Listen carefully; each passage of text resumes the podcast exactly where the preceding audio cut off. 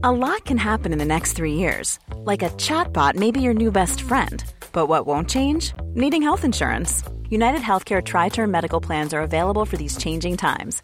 Underwritten by Golden Rule Insurance Company, they offer budget friendly, flexible coverage for people who are in between jobs or missed open enrollment. The plans last nearly three years in some states, with access to a nationwide network of doctors and hospitals. So, for whatever tomorrow brings, United Healthcare Tri Term Medical Plans may be for you. Learn more at uh1.com. Hola, ¿cómo estás? Te habla Víctor Hugo Manzanilla y quiero darte un anuncio súper rápido. Quiero invitarte a la semana del Expert Prenur. Es una semana de entrenamiento en el área de negocios y el emprendimiento que voy a estar dando desde el 20 de abril al 27 de abril de este año 2020. ¿ok? Te invito para que descubres cómo impulsar tu negocio una vez por todas y el método mediante el cual lograrás adquirir decisión, firmeza y claridad para ser tu propio jefe. Es totalmente gratuito y puedes registrarte desde ya yendo a emprendedorhoy.com. Emprendedorhoy.com. Semana del Expertpreneur. Te invito www.emprendedorhoy.com. Hola, ¿qué tal? Te habla Víctor Hugo Manzanilla y quiero darte la bienvenida al podcast Liderazgo Hoy.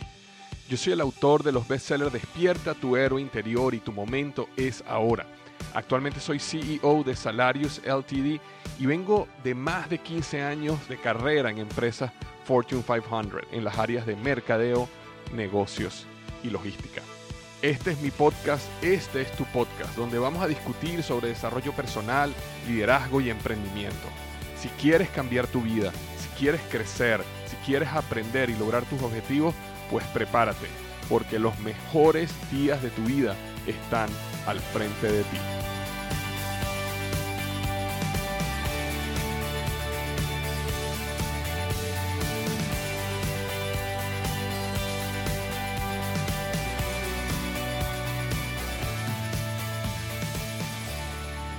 Hola, ¿qué tal? Bienvenido al podcast Liderazgo Hoy. Hoy vamos a estar hablando de triunfar con miedo. Cómo tomar acción sin que el miedo sea una limitación. Triunfar con miedo. Cómo tomar acción sin que el miedo sea una limitación. Yo está, en este episodio voy a estar entrevistando a Alex Kay, un gran amigo mío. Me ha apoyado muchísimo en mi crecimiento y mi desarrollo o el desarrollo de mi plataforma y este, Alex está justamente lanzando su libro que se llama, el título, Triunfar con Miedo. Y entonces, debido a todo este, digamos, profundo estudio y análisis que él tuvo que hacer para poder este, hacer esta, este libro y lanzar este libro, quise traerlo al, al, podcast para que nos revelara un poquito de, esas, de esos aprendizajes que tuvo en el proceso de descubrir o aprender sobre el miedo y cómo triunfar a pesar del miedo, ¿ok? Eh, de hecho, él escribe algo que me gustó mucho. Él dice, este libro es para triunfadores, para los actuales y para los que están en progreso, para aquellos que quieren triunfar a lo grande y para quienes la derrota no es una opción. Para ti, que quieres triunfar por encima de todos tus miedos, este libro es para ti, ¿no? Entonces, eh, el miedo es realmente la fuerza principal que mantiene a las personas atadas a vidas de mediocridad y mantiene sueños, digamos, eh, encerrados en los baúles del olvido. Es básicamente el miedo, ¿ok? Y yo he enfrentado el miedo muchísimo, yo constantemente enfrento al miedo y justamente hoy vamos a estar hablando sobre qué hacer qué hacer, cómo detectarlo, cómo manejarlo, cómo vivir con él. Es una conversación que tuvimos los dos sobre este tema del miedo. Y es un tema súper relevante porque si tú que me estás escuchando no tienes miedo ahorita en lo que estás haciendo, entonces que probablemente tu sueño, tu objetivo, tu proyecto no es lo suficientemente grande. Cuando uno está trabajando fuerte y grande por un proyecto, por un sueño, por algo grande, normalmente, normalmente, en la mayoría de los casos, por lo menos ha sido, eh, en mi vida ha sido así, uno siempre tiene un poquito de temor, un poquito de miedo o, o mucho miedo y uno aprende en ese camino cómo manejar y cómo no permitir que el miedo te mantenga atado a esa vida que no quieres. De hecho, hay una frase que a mí me, impacta mucho que dice, casi todas las personas viven su vida en una silenciosa desesperación y se van a la tumba con la canción, todavía en ellos. Y básicamente la razón por la cual las personas viven esa silenciosa desesperación es, es, por el miedo, es porque tienen un sueño, tienen una meta, tienen una aventura que quieren vivir, tienen un instrumento musical que quieren aprender a tocar, tienen un negocio que quieren aprender a o que quieren lanzar, sea lo que sea. Pero sin embargo el miedo los mantiene atados a ese mundo que no quieren, a ese mundo ordinario, a ese mundo común. Entonces, eh, no quiero quitarle más tiempo a Alex o a esta conversación, así que creo que es una conversación súper relevante, uno de los mejores episodios y las mejores entrevistas que he hecho. Así que los dejo con Alex Kay hablando sobre triunfar con miedo.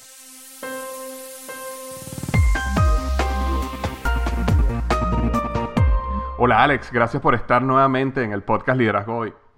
Hola, Víctor Hugo, un placer estar aquí nuevamente contigo. Estoy súper contento que estés eh, con nosotros nuevamente. Cada vez que has estado en el podcast has causado un gran impacto. He recibido muchísimos comentarios de gente eh, que, se beneficia muchísimo de tus contenidos y, siempre han sido contenidos que tienen que ver con negocios o marketing digital. Y ahora eh, estoy súper interesado en que vengas otra vez porque hoy no vamos a hablar de eso. Hoy vamos a hablar de un tema que es más común, yo creo, el tema más común de cualquier persona hoy, el sentimiento, la emoción, ya me ayudarás a definirlo, más común que las personas tienen hoy y la barrera más grande que todo el mundo está luchando en este momento. Así que yo creo que este es un podcast que le va a llegar a cualquier persona. Es más, si tú tienes oídos y estás escuchando, necesitas escuchar este podcast, ¿no? Que es el tema de el miedo. Y te quería invitar a ti, eh, porque te has convertido en un experto en este tema, y, gracias a eso escribiste un libro que se llama Triunfar con Miedo. Entonces, eh, quería preguntarte un poco sobre... Eh, el, el, miedo es algo, Alex, que tienen algunas personas, pero otros que han logrado cosas nacieron sin ese gen. ¿Qué, qué pasa ahí? Mm, bueno, la verdad es que absolutamente todos, todos, todos sentimos miedo. Eh, yo no creo que, alguien pueda decir que no siente miedo o que siente muy poco miedo. Es imposible no sentir miedo siendo eso algo que nos mantiene vivos. Y el miedo es más bien una alarma. El miedo también sirve de brújula para saber hacia dónde nos estamos dirigiendo. Y por otro lado también sirve de motor porque piensa la cantidad de cosas que dejamos de hacer por miedo, pero al mismo tiempo la cantidad de cosas que prevenimos gracias al miedo.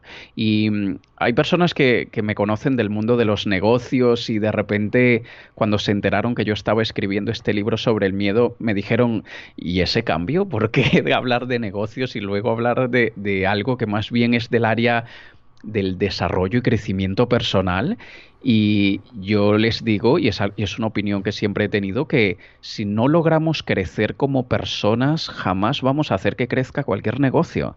Y nosotros debemos aprender a, dominar muchas cosas que tenemos a nivel interno y una de ellas es el miedo. Y piensa... Eh, como lo he dicho antes, ¿cuántas cosas has dejado de hacer por miedo? ¿Cuántas cosas has dejado de vivir por miedo a atreverte? Probablemente muchas, ¿no? Sin embargo, para arriesgarnos y conseguir lo que queremos no necesitamos perder el miedo, porque valiente no es aquella persona que no siente miedo, valiente es aquella persona que actúa a pesar del miedo. Wow, sí, esa, esa frase es impactante y de hecho eh, yo recuerdo una vez que yo estaba eh, estudiando un poco el miedo porque igual que tú, igual que todos los que nos están escuchando, he sufrido del miedo, es parte de la vida de uno, pues era de que la valentía como tal no puede nacer si no nace del miedo. Porque la valentía sin miedo no es valentía. ¿Me explico? O sea, si, si, yo, si tú ahorita me pones un plato de eh, una comida muy deliciosa, eh, eso no me da miedo. Y que yo me la coma, eso no, tiene ningún heroísmo ni ninguna valentía en el proceso. ¿Me explico? Eh, todo lo que al final te lleva a ti a ser valiente tuvo que nacer del miedo. Entonces nosotros queremos ser valientes, pero no queremos tener miedo. Y eso, y eso son, esos son dos, dos, cosas que, te juro, tienen que ir, tienen que ir eh, unidas. Te, iba a preguntar, em, el, ¿por qué escribiste el libro? Eh, eh, ¿Era algo que, que, a ti te estaba dominando en algún momento en tu vida? ¿En algún momento sentiste que, no estabas logrando las cosas o no te estabas atreviendo? ¿O fue simplemente porque en tu interacción con tantas personas en el mundo del emprendimiento te empezaste a dar cuenta que era un problema común entre todos tus clientes, por ejemplo? Sí, por un lado, em, es bastante normal que cualquier persona cuando decide que quiere algo, se llene de temores, porque es cierto que muchas cosas pueden salir mal y, eso no podemos negarlo. Em, en mi área, en mi caso, yo yo soy un cobarde. yo soy un cobarde en muchos sentidos. Al menos es así como me definirían muchas personas al conocerme y al enterarse de cuántos miedos tengo. Y probablemente las personas pensarán, a ver, el tipo que escribe un libro sobre triunfar con miedo me está diciendo que él es un cobarde lleno de miedos. o sea, e-, es un fraude. Y, y no te culpo si piensas esto porque la verdad es que la sociedad eh, tiene su buena parte de culpa en esto, porque a través de los medios de comunicación, de las series de televisión, de las películas, de los noticieros, eh, nos han hecho creer que valiente es aquella persona que no debe sentir ningún miedo. Y para mí tiene mucho más mérito la persona que tiene miedo y actúa que aquella que simplemente no tiene miedo. Y yo como emprendedor asumo muchos riesgos a diario. Nosotros los emprendedores nos arriesgamos a, perder la estabilidad económica, inclusive cuando, cuando decidimos iniciar un proyecto que sabemos que hay probabilidades de que salga todo mal. Y mm, cuando yo me di cuenta que siempre que yo estaba paralizado por un miedo, me, empezaba a inventar otras excusas que no tenían ninguna relación con el miedo, sino eran la justificación para yo no eh, aceptar que lo que tenía era miedo, sino que era un miedo oculto, un miedo disfrazado de otras razones. Ahí fue que dije, aquí hay un problema y esto hay que atacarlo desde allí, porque también qué sucede, hay personas que le tienen miedo al miedo y como le tienen miedo al miedo, no quieren aceptar que tienen miedo. Y, verás que te dicen, no, es que eso a mí no me gusta, no, es que eso no es para mí. Y hay que saber diferenciar cuando eso es cierto, porque también hay personas que, que, dicen, a mí no me gusta, yo qué sé, a mí no me gusta hablar en público. Bueno, ¿será que te da miedo hablar en público o es que no te gusta hablar en público? Y si no te gusta, ¿será que es derivado del miedo o simplemente de de preferencias personales. Estas son cosas que, nosotros debemos tratar de descubrir y parte es saber reconocer nuestro diálogo interno. ¿Qué conversación estamos teniendo con nosotros mismos? Recientemente estaba leyendo un libro eh, escrito por un Navy SEAL, eh, de estos militares estadounidenses que, que están en las peores guerras y situaciones, y él dice que el diálogo interno es sumamente importante para un Navy SEAL, porque el Navy SEAL está muerto del miedo cuando está recibiendo tiros por todas partes, pero no se paraliza por ese miedo. Y también recuerdo que hace algún tiempo vi uno de estos programas en creo que en National Geographic que se llama La ciencia del deporte o algo así era la traducción y mm, allí hicieron una vez el experimento de un equipo SWAT de estos de intervención de armas especiales de, la policía, les, los conectaron a electrodos y para, para medir sus pulsaciones, su, su, ritmo cardíaco. Y en un, en un simulacro, es decir, no estaban en una operación especial real con amenazas reales, era un simulacro, un entrenamiento. En el entrenamiento sus pulsaciones subían hasta 150 por minuto. En un entrenamiento, o sea, no hay peligro real. Y las pulsaciones se disparaban muchísimo.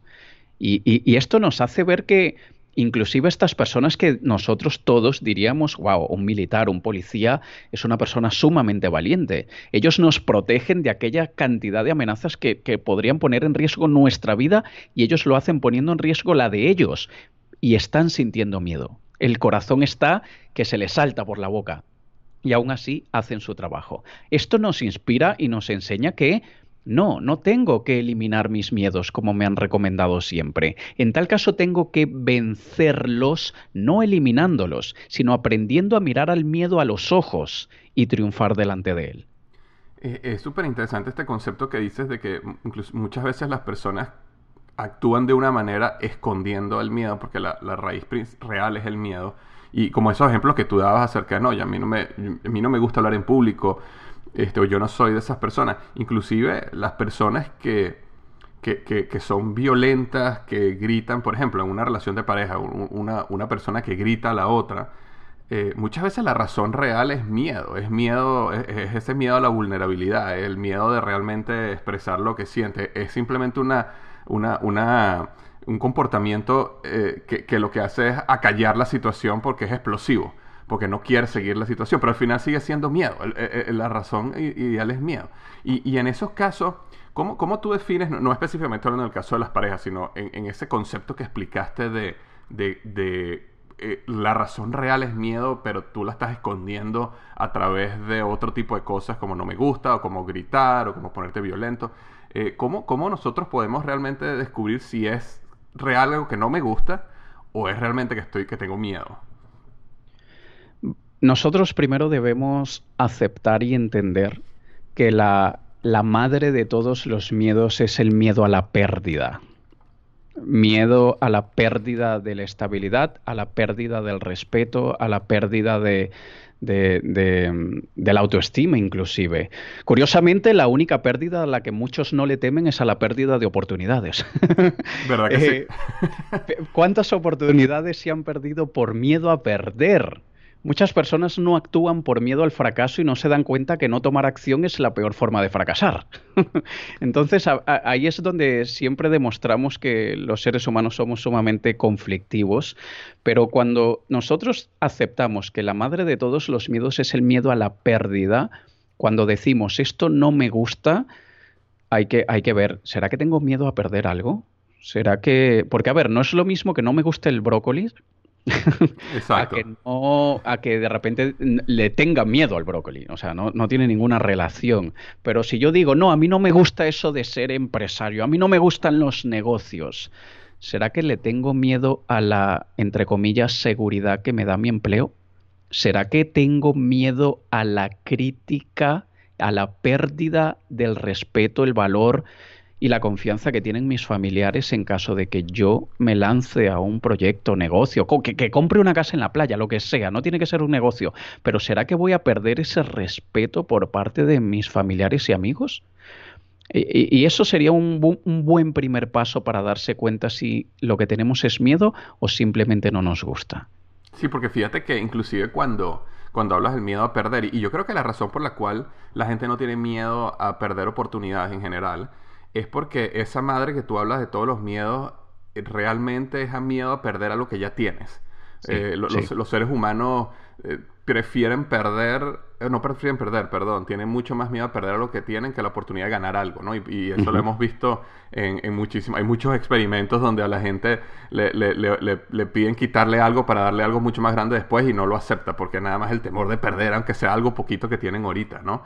Este, pero, por ejemplo, cuando volvíamos al caso de la relaciones, ¿no? Y como una persona en una pareja, por ejemplo, grita, eh, eh, es justamente, eh, o sea, ahora que lo dices, conecta en mi cabeza que a lo mejor es un miedo a perder esa conversación, a perder esa batalla, entre comillas, aunque no es una batalla, pero a, perder ese argumento, a sentirse que fracasó y que la otra persona tenía razón. Y normalmente sucede mucho cuando una de las dos personas, por ejemplo, tiene argumentos más lógicos y la otra y el que grita es más emocional, ¿verdad? Y entonces ese, ese, ese hecho de que te sabes que estás perdido, a lo mejor hasta a nivel subconsciente, no a nivel consciente, pero a nivel subconsciente te sabes que estás perdido porque te están demostrando por data que, que, que tu argumento es incorrecto.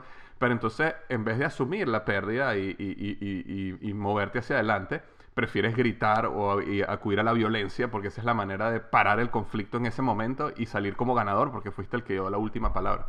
Pero está interesante ese concepto de que al final siempre el miedo está en, perder, o sea, que, que perdí hoy o si me lanzo en este negocio o si compro esta casa, ¿qué podría, qué podría perder? ¿Cuáles son, cuáles son esos em, casos o miedos más comunes que tú has visto eh, que las personas eh, tienen? Bueno, el, miedo más paralizante y común de todos es el miedo al fracaso. Desde niños somos condicionados a temerle al fracaso, porque en el colegio somos evaluados y etiquetados según el número de veces que fracasamos, en casa eh, yo qué sé, quebrar un plato o manchar nuestra mejor prenda de ropa era motivo de una terrible reprimenda. Y, no solamente estos factores externos, eh, que, alguien nos regañe, que nos arme la bronca, también es, e, es aquel mal sabor de boca interno que nos queda, aquella sensación inexplicable que sentimos en el estómago cuando las cosas no nos salen como esperábamos. y muchísima gente por este miedo al fracaso es que no se atreve a, hacer muchas cosas. Y el problema es un problema de expectativas, Víctor Hugo, porque la gente espera nunca fracasar o casi nunca fracasar y no se enteran que el, no sé, o mejor dicho, no tienen conciencia que el fracaso es necesario para tener éxito. Y mm, mira un caso que, es bastante interesante. El jugador de fútbol eh, Cristiano Ronaldo eh, para algunos es considerado uno de los mejores jugadores de fútbol del mundo. A mí no me gusta el fútbol y no entiendo mucho al respecto, pero sí que tengo que aceptar que lo que he visto eh, es que el muchacho es súper talentoso. pero mira, sí. Eh, lo interesante es, en, te voy a poner el caso eh, del Mundial de Fútbol en Rusia 2018. Cristiano Ronaldo intentó marcar gol 21 veces, pero solamente lo logró en cuatro oportunidades. O sea, falló 17 lanzamientos al arco o a la portería. O sea que solamente tuvo éxito alrededor de, de qué, de 25% de las veces solamente. O sea, uno de los mejores jugadores de fútbol del mundo en un campeonato tan importante como es la Copa del Mundo, fracasó alrededor del 75% de las veces que lo intentó. Y aún así es uno de los mejores jugadores del mundo. El problema es que la gente tiene e, expectativas erradas en relación al fracaso. Y si me permite ser un poquito más filosófico en relación a este tema, hay que ver que el diccionario define la palabra fracaso como un acontecimiento lastimoso, inapropiado, funesto, que sucede sin esperarlo o sin haber pensado en ello. Esa es la definición del diccionario. Pero si analizamos esa definición, automáticamente podríamos obtener una pista de cómo reducir el fracaso en un 50%. Y, te voy a explicar cómo. Eh, acontecimiento lastimoso, inapropiado y funesto, cierto. Pero la otra parte, que sucede sin esperarlo o haber pensado en ello. Ya está. Esa parte me la quito. Porque voy a esperarlo. Voy a esperar ese acontecimiento lastimoso, inapropiado y funesto. Espero que llegue. Y cuando llegue, pues ¿qué me queda más que invitarlo a tomar un café y que nos enseñe tantas cosas que necesitamos para, alcanzar el éxito? Ahí es que cambiar, eh, reencuadrar la manera como nosotros vemos el fracaso. Yo siempre digo que aquellas personas que crecimos jugando videojuegos, en el, Nintendo, la PlayStation, etcétera, aprendimos mucho del fracaso porque jugábamos algo eh, nos salía en pantalla el game over. Pero luego del game over generalmente salía el try again, o sea, inténtalo de nuevo. Y yo, pues claro que try again. Voy a seguir intentándolo. Voy a seguir hasta, hasta, hasta que logre ganar. Así que tenemos que entender que ese miedo al fracaso es el que en realidad nos está deteniendo ante muchísimas cosas. Y además del miedo al fracaso, hay mucho miedo a arriesgarse y que las cosas no salgan bien. El, miedo a asumir riesgos paraliza también a, muchas personas y como dijo Dennis Waitley, el mayor riesgo que debes evitar a toda costa es el riesgo de no hacer nada. Y cuando no te arriesgas a hacer nada, estás en la situación que ya no te gusta demasiado. O sea, porque hay gente que, la gente que está súper bien en la vida, pues, ¿qué, estás buscando? Generalmente tienes todo lo que quieres, estás satisfecho, pero ¿qué pasa con toda la otra cantidad de personas que sentimos que falta algo, que no acabamos de estar completamente satisfechos? Esta situación en la que estamos no nos satisface, pero tenemos miedo de arriesgarnos a salir de esta situación. Y mm, no sé cómo estoy de tiempo, Víctor Hugo, si me estoy extendiendo no, no, No, no, tenemos tiempo, tenemos tiempo. Vale, tú... Es porque este caso de, que la gente no termina de dar el paso y no termina de arriesgarse, aunque esté en una mala situación, nosotros tenemos que entender que el deseo de conseguir algo tiene que ser mucho más fuerte que el miedo de las consecuencias a intentar conseguirlo. Es decir, nosotros debemos aumentar el deseo por conseguir lo que queremos para que el miedo se vuelva relativamente irrelevante, para que nosotros consideremos que el miedo merece la pena, merece la pena que asumamos ese riesgo. Solo que mucha gente eh, se queda en, en aquel dicho de más vale lo malo conocido que lo bueno por conocer. Claro, claro, y, una de las cosas, una de las estrategias que yo he utilizado en ese punto específico, o por lo menos, eh, que creo que es más o menos lo mismo que tú estás diciendo, pero con un ángulo un poquito diferente, es que em, uno tiene miedo al fracaso, ¿verdad? Eh, a mí a intentar algo nuevo, pero también existe lo que se llama el miedo al arrepentimiento, ¿no? Y el miedo al arrepentimiento es, el miedo a que no, no, lo hice, que hubiera sido sí, ¿no? Eh, y entonces tú puedes utilizar ese miedo a tu favor, porque vamos a suponer que yo eh, veo una persona que a lo mejor pudiera ser un pudiera tener un impacto positivo en mi negocio porque no sé digamos es un gran influencer y tiene muchísimos seguidores y a lo mejor hay algo que yo pudiera hacer con él que nos ayudaría a ambos pero entonces a mí me da miedo acercarme y hablar con él porque tengo temor que se va a reír delante de mí, que delante de todo el mundo me va a decir que no, no tiene tiempo. Vamos a poner caso hipotético. Pero entonces si uno piensa, bueno, pero ¿qué pasaría si todo funciona bien? ¿Qué pasaría si sí está interesado? ¿Qué pasaría si, si nos asociamos? ¿Qué pasaría si este negocio funcionara? Y no lo hago. ¿Qué pasa si no lo hago? No, y entonces pasarme esa película en mi cabeza que me muestre todo lo que pudo haber sido y no fue porque yo no me atreví. Entonces me genera ahora un miedo que está en conflicto con el miedo al fracaso. Están en direcciones contrarias, que es que uno es el miedo a fracasar, pero el otro es el miedo a arrepentirme. Y eso a mí me ha ayudado muchísimo a, a moverme hacia adelante eh, y creo que es más o menos lo que tú estás diciendo en el último punto, ¿no?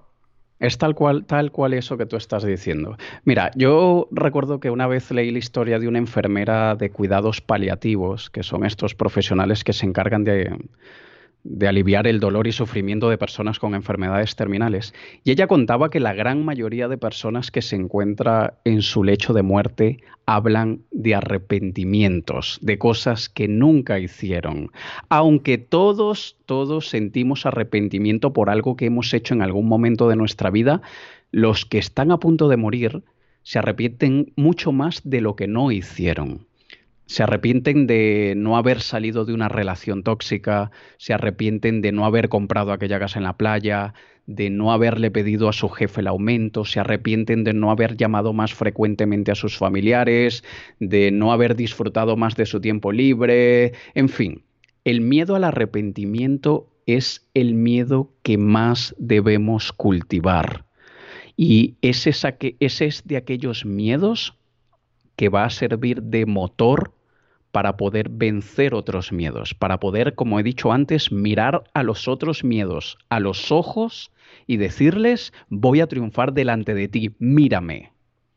Y eh, es por eso, porque lo peor que podríamos hacer es luego, cuando estamos a punto de morir, decir, ojalá hubiese tenido el valor, ojalá hubiese tenido el coraje, y ahora ya es muy tarde. Sí, exacto. Es poder, es poder llegar a ese punto y mirar atrás y decir, ok, todo lo que yo quise hacer en la vida, por lo menos lo intenté. No quiere decir que tuve éxito en todo, no quiere decir que logré hacer todo lo que quería lograr, pero por lo menos yo lo intenté y tengo claro cuáles fueron los resultados y tengo claro qué fue lo que aprendí y tengo claro qué es lo que no haría otra vez, pero, pero no tengo una, un, gris de verdad del pasado donde, oye, si hubiera hecho esto, si hubiera hecho aquello, no, no, no sé qué hubiera pasado, ¿no? Y eso es algo que, bueno, yo, yo, todos tenemos ese problema, creo yo, a este momento. O sea, si yo veo a mi pasado, hay cosas en mi pasado que yo dije, wow, sí, que hubiera sido sí, ¿no? Eh, y no las hice, ¿no? Este, ahora, em, yendo a, un, punto, digamos, más práctico, eh, si una persona que nos está escuchando ahorita, Alex, eh, quiere, quiere comenzar un negocio o quiere comprarse una casa o le gusta una, muchacha o un joven en el trabajo y no se ha atrevido a, a acercarse e invitarlo a un café o empezar una conversación, porque todo esto son temas en, todas las áreas de la vida, eh, o, hasta comenzar un instrumento musical, o sea, eh, cómo aprender un instrumento musical, cómo, qué estrategias prácticas o tácticas o, que, tú, que tú puedes recomendarle a alguien que está ahorita en una situación donde está paralizado por el miedo. Primero, primero es tener conciencia que tenemos el miedo. Eso es lo primero.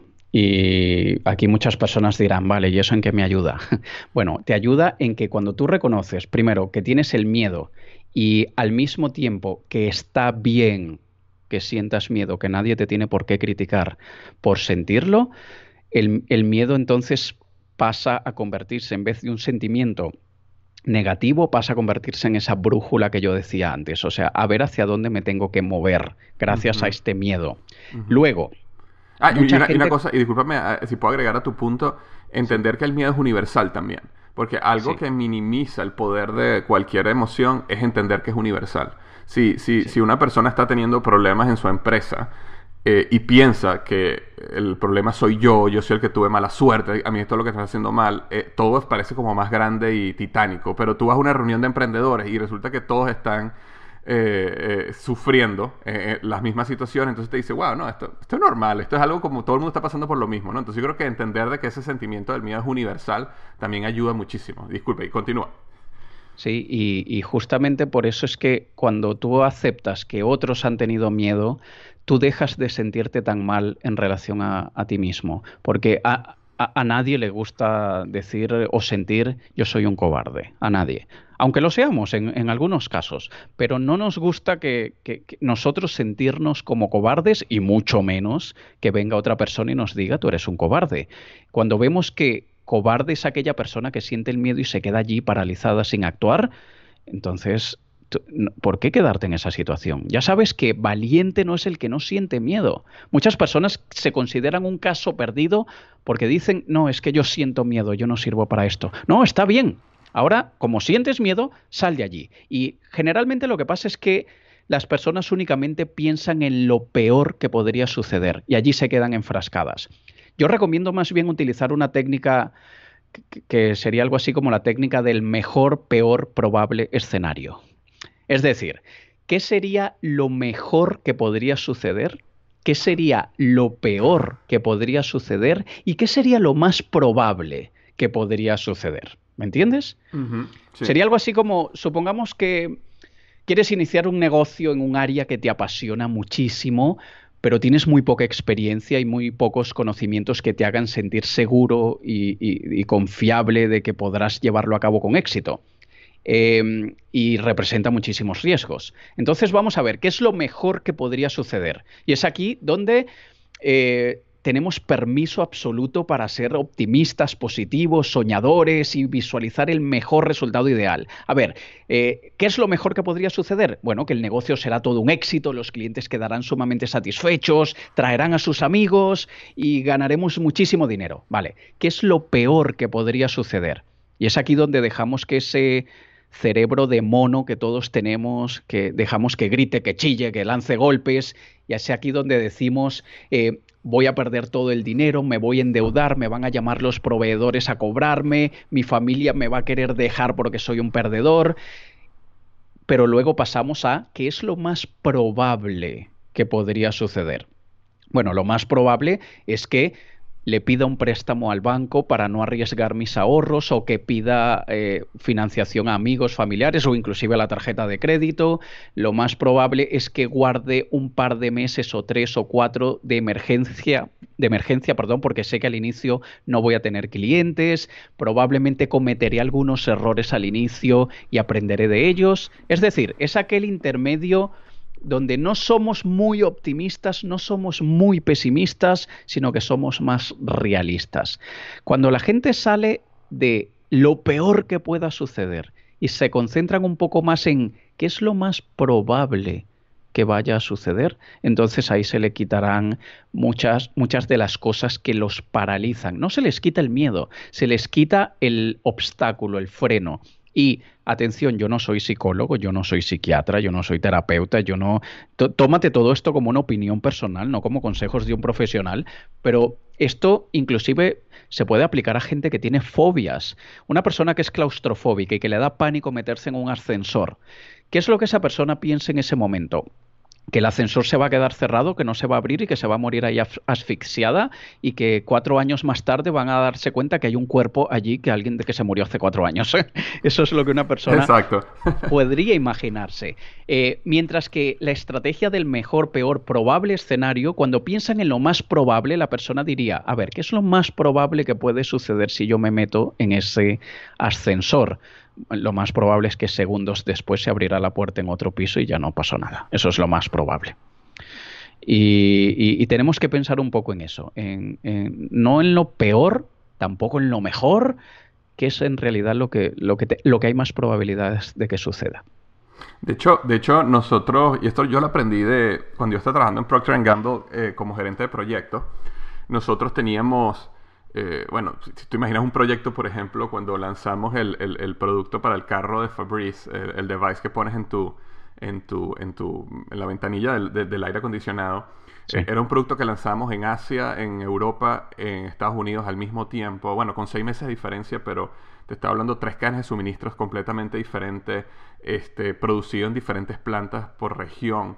Eh, la cantidad, por, supuesto, toda la estrategia de comunicación era diferente, porque no es lo mismo comunicarle a un japonés que comunicarle a un eh, americano, por ejemplo, los beneficios. Entonces, era un proyecto masivo y te podrás imaginar la cantidad de riesgos que habían en el proyecto y cosas que no estaban saliendo bien en todos los flancos. Era como para cualquier lado que tú voltearas, tenías un mega problema. Y me acuerdo que yo aprendí de ahí que ellos eran muy estructurados en, ok, este, este es el riesgo, y, tú colocabas si era bajo, medio o, crítico, llámase, o sea, crítico, medio o bajo. Y después tenías eh, la probabilidad de que sucediera, que era básicamente lo que tú estás diciendo, ¿no? Eh, probablemente sucede sí o no. Y, y entonces después de eso, colocabas era cuál era el plan alternativo de acción.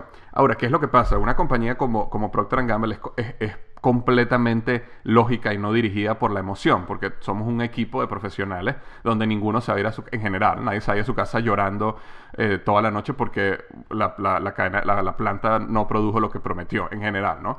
Eh, entonces, como es bien lógico, tú lo utilizas con bastante lógica. A mí, a mí, a mí me, me yo aprendí de ese proceso que eso que tú dices eh, si tú le pones un poco de lógica a la cosa y, dejas un poco la emoción a un lado, el, existe un proceso de reprogramación mental, y nuevamente yo tampoco soy psicólogo, donde, donde la lógica empieza a dominar un poco la emoción. Entonces, si tú dices, como tú lo acabas de comentar, oye, este es, el, este es el peor escenario, pero este es el escenario más probable y el escenario más probable yo lo estoy llevando a ese escenario más probable porque estoy tomando estas decisiones, como por ejemplo, estoy ahorrando tres meses de salario, como por ejemplo, no estoy renunciando a mi trabajo, sino estoy trabajando medio tiempo y estoy construyendo mi negocio nada más en las tardes.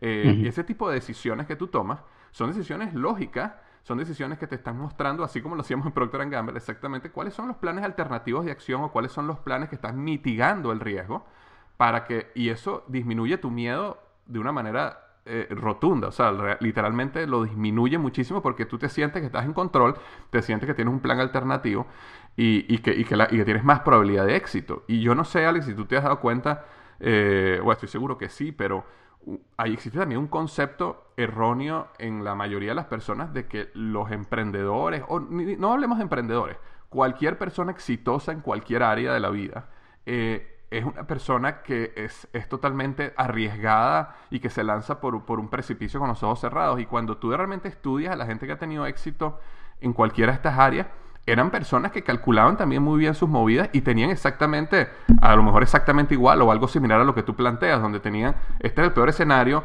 este es el más probable, estas son las medidas que yo estoy tomando para que no caiga en el peor escenario.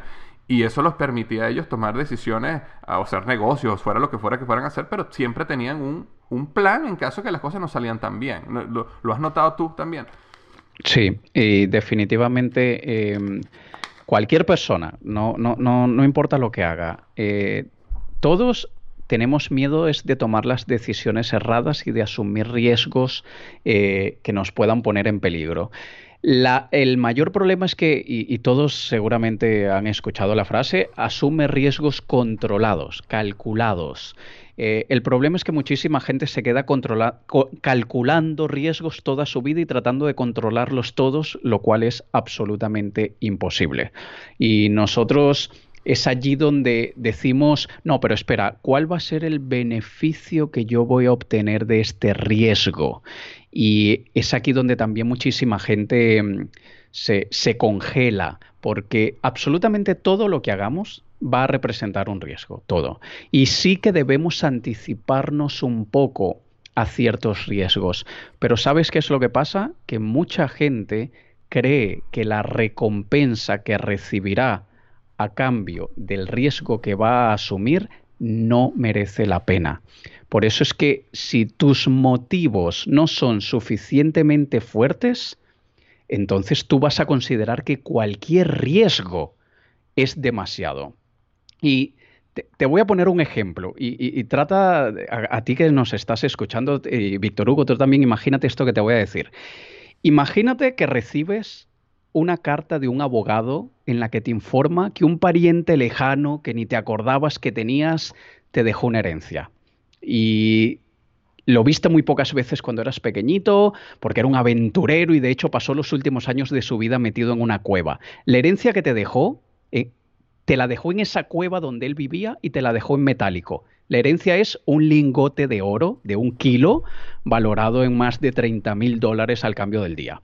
Pero hay un pequeño detalle, que la cueva está en la selva amazónica específicamente en las cavernas de Cambiopitec y que para llegar allí tienes que caminar más de dos horas eh, eh, en Perú y necesitarás el equipamiento adecuado, guías experimentados que conozcan muy bien la zona, varias semanas de preparación, sin mencionar que te puedes morir. O sea, no, olvidemos las anacondas, viudas negras, cocodrilos, pirañas, sapos, etc. Y, tú dices, eh, ¿será que asumo el riesgo? O sea, 30 mil dólares, todo lo que voy a tener que gastar, las personas que voy a tener que contratar y me puedo morir. Creo que no, creo que yo no voy a asumir ese riesgo. Pero ¿qué pasa si cambiemos un poquito las condiciones y supongamos que recibes una llamada de las autoridades diciéndote que han secuestrado a tu familia que estaba haciendo un viaje por Perú y se los llevaron a las cavernas de Cambiopitec y aunque se encuentran bien, porque se los comieron los mosquitos a los secuestradores, eh, te exigen que vayas en la expedición de rescate porque necesitan a alguien que les asegure los 15 mil dólares en gastos que requiere el rescate. ¿Irías? ¿asumirías el riesgo? O sea, las anacondas y, pirañas y, leopardos siguen allí. El riesgo es exactamente el mismo que ir a buscar la herencia. Lo que cambia es la recompensa. No es lo mismo ir a buscar una herencia X que salvar a tu familia. El riesgo es exactamente el mismo, no ha cambiado, pero la recompensa es mucho más importante para ti. Por esto es que a veces la primera pregunta que debemos hacernos es ¿qué tan importante es esto para mí? Y si tú consideras que no es tan importante, ¿será que de verdad no es tan importante o tienes miedo a que sea demasiado importante y tengas que asumir ciertos riesgos para conseguirlo?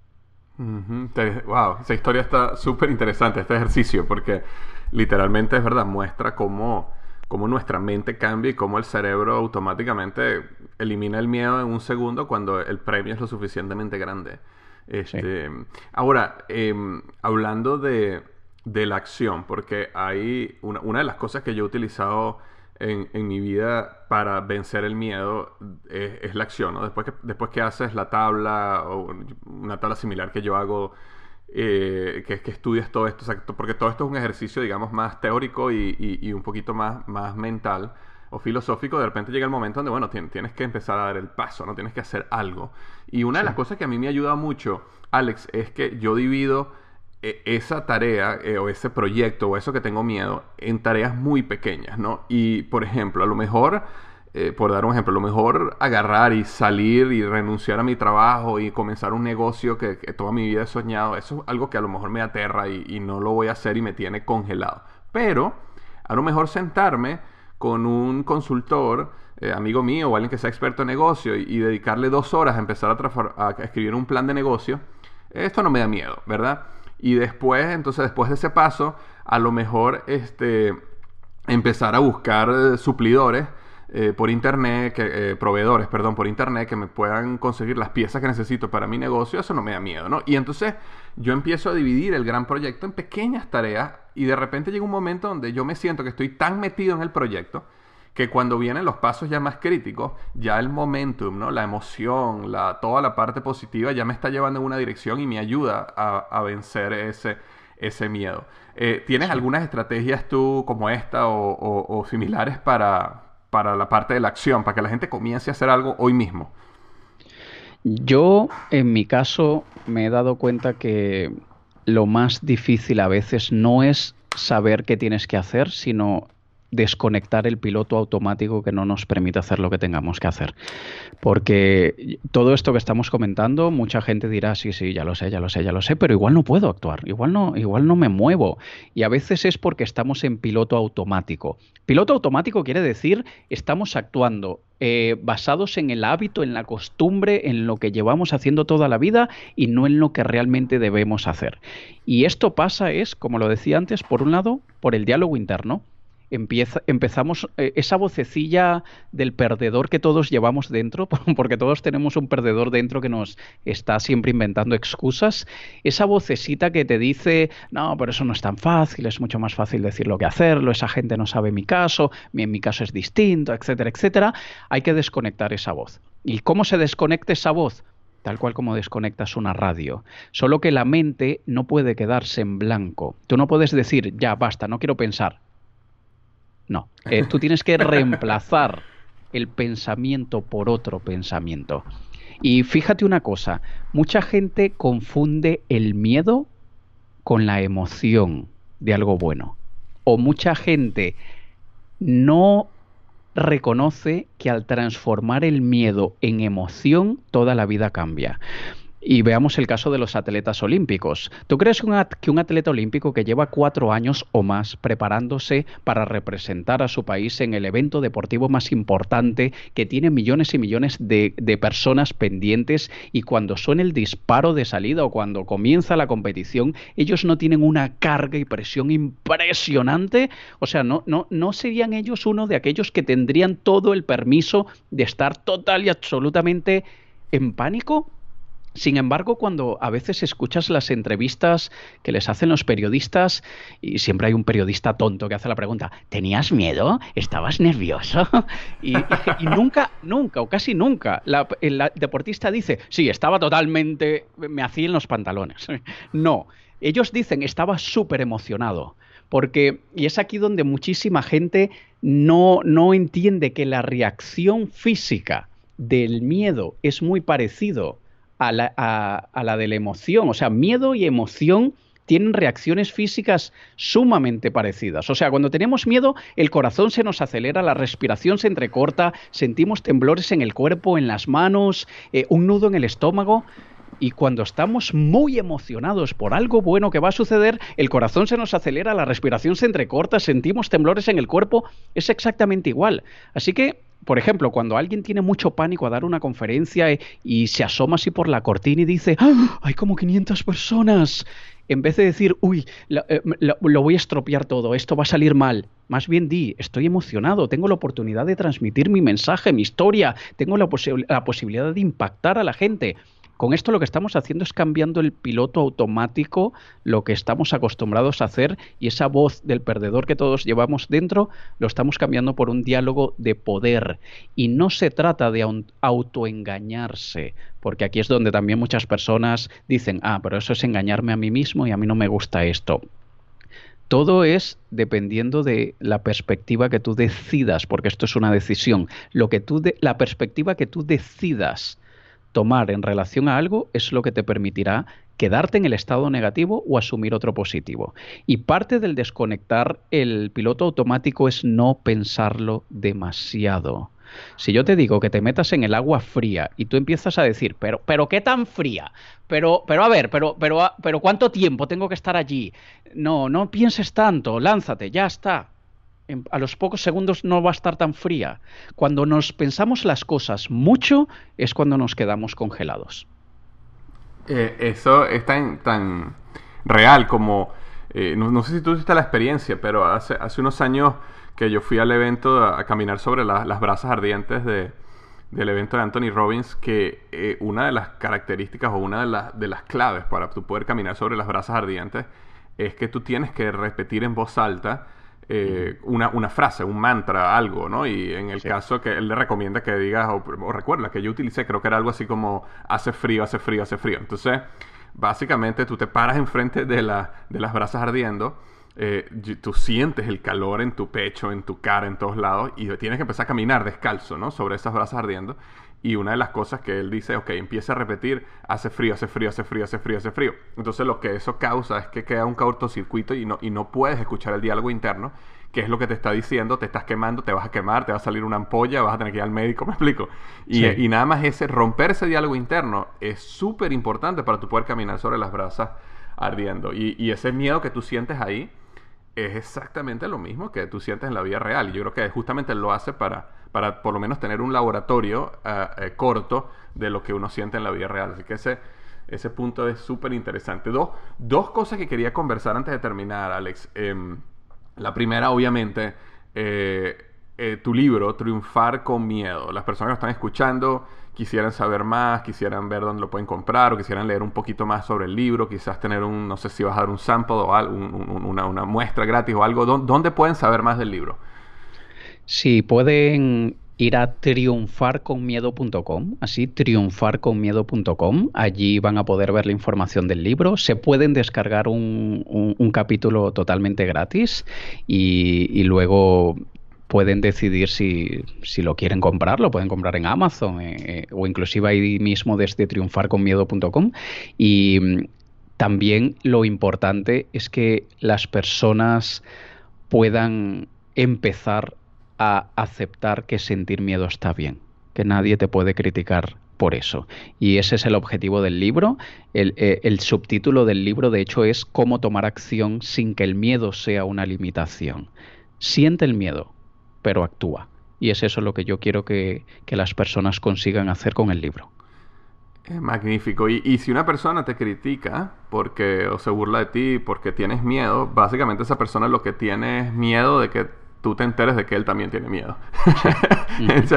este, perfecto. Entonces, triunfarconmiedo.com, ahí pueden descargar una, una, una, una muestra del libro y después lo pueden comprar en Amazon. De hecho, una de las cosas que, me, he dado cuenta en, las últimas, en los últimos meses, y se lo comento a las personas que me escuchan de Latinoamérica, es que tú puedes comprar el libro en Amazon eh, para prácticamente cualquier lugar de Latinoamérica y Amazon te lo manda. Va, a tardar un poquito más de lo normal, pero, pero puedes hacerlo de una vez y, el libro te va a llegar a tu casa, estés donde estés en Latinoamérica, porque siempre eh, la gente tiene esa barrera de que, wow, ¿dónde lo venden en mi país? ¿Dónde lo venden acá? Amazon. Y, en, un par de semanas te está llegando igual a tu casa. Eh, también me imagino que tienes, vas a tener la versión electrónica, así que cualquier persona podría hoy mismo empezarlo a leer, ¿no? Si quisiera el libro completo. Sí, de hecho, cualquier persona que esté en Latinoamérica y que Amazon se demore un poquito en, enviar el libro, o no en enviar porque lo envían rápido, pero se demora en llegar, cualquier persona que esté en Latinoamérica, que lo compre en amazon.com o en Amazon de México y luego que me escriba, en la página encontrará el contacto y yo le envío la versión digital gratis, para que si quiere no tenga que esperar a que llegue el libro físico. Quien compre el libro físico en papel, le, que me escriba y luego y yo le envío inmediatamente la versión en digital para que empiece a leerlo y no tenga que esperar nada. Magnífico. Y ahí mismo en la página Triunfar con Miedo pueden conseguir cómo contactarte. Hay, eh, una formulario de contacto o algo. Ok, perfecto. Sí, allí mismo no, podrán ver cómo, cómo hacerlo. Ah, magnífico. Eso está súper bien. Oye, de verdad, mil gracias por haber, por haber escrito perdón, este libro porque es un, es, un, es un problema que todos tenemos y, y yo siento que es un problema que eh, o sea, la persona que lo está escuchando necesita, eh, el, el, libro necesita este conocimiento, necesita esta información, porque es algo que todos estamos enfrentando. Eh, lo segundo que quería conversar hoy era acerca de que por fin, Alex, te decidiste a hacer algo que tenía años yo diciéndote que hicieras, que era lanzar un podcast, ¿no? este, ¿qué, pasó? Que, que, al final decidiste dar el paso y lanzar tu propio podcast, por lo cual también te felicito. Eh, Gracias. Cómo, ¿Por qué lo hiciste y, cómo se llama? Cuéntanos rápidamente un poquito del podcast y la idea detrás de tu podcast. Bueno, lo hice porque ya me tenías cansado de fastidiarme tanto. No, sí que, sí que inspirado por ti y tú me has enseñado mucho en relación al mundo de los podcasts, que para mí es un mundo nuevo. Llevo en este mundo digital tanto tiempo y nunca me había atrevido a hacer mi podcast, aunque siempre había sido consumidor de podcast. Y no es que no me había atrevido por miedo, aunque cualquier persona podría decir, por miedo es que yo no me, no me he atrevido, pero en mi caso era porque estaba, tenía tantas cosas y, y es imposible hacer todo al mismo tiempo, hasta que decidí y lancé el podcast llamado En mis propias palabras. Ese es el nombre del podcast. ¿Por qué ese nombre? Bueno, probablemente recordarás en el colegio cuando nos decían expliquen sus propias palabras cómo fue que los dinosaurios se extinguieron de la Tierra. Bueno, esta, con este podcast yo lo que quiero es transmitir en mis propias palabras todo aquello que me ayuda a alcanzar mis metas, todo aquello que me ha ayudado a conseguir lo que quiero, todo aquello que me inspira y, comentarte un poco del mundo del estilo de vida del emprendedor, del crecimiento personal, de los negocios digitales, en fin, todo aquello que nos ayude a arrasar y a causar un impacto positivo en el mundo. Y de hecho me, encantó el nombre en mis propias palabras porque desde que te conozco eh, he sentido que eso es parte de, tu marca, ¿no? Y parte de lo que tú eres eh, es que tú dices las cosas eh, súper como son. Me explico, o sea, tienes, tienes un estilo muy característico.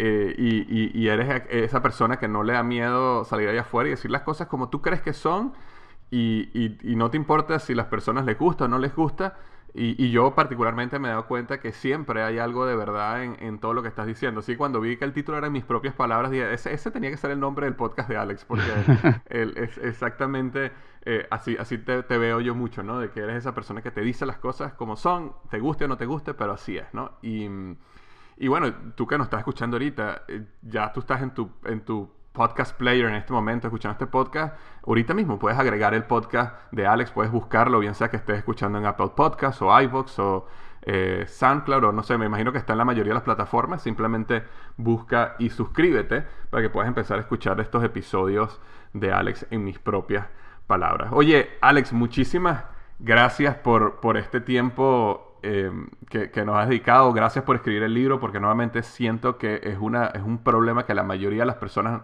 enfrentamos diariamente y que te has tomado el tiempo de hacerlo, vas a ayudar a muchas personas. Eh, ¿Algo final que quisieras decirle a los escuchas de, de, de Liderazgo hoy?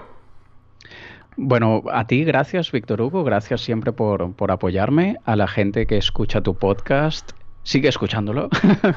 y, por favor no olvides que valiente no es aquel que no siente miedo, sino aquel que actúa a pesar de sus miedos. Cuando tú empieces a actuar con miedo y obtener pequeños logros y luego un poco más grandes y luego un poco más grandes, te vas a sentir totalmente imparable.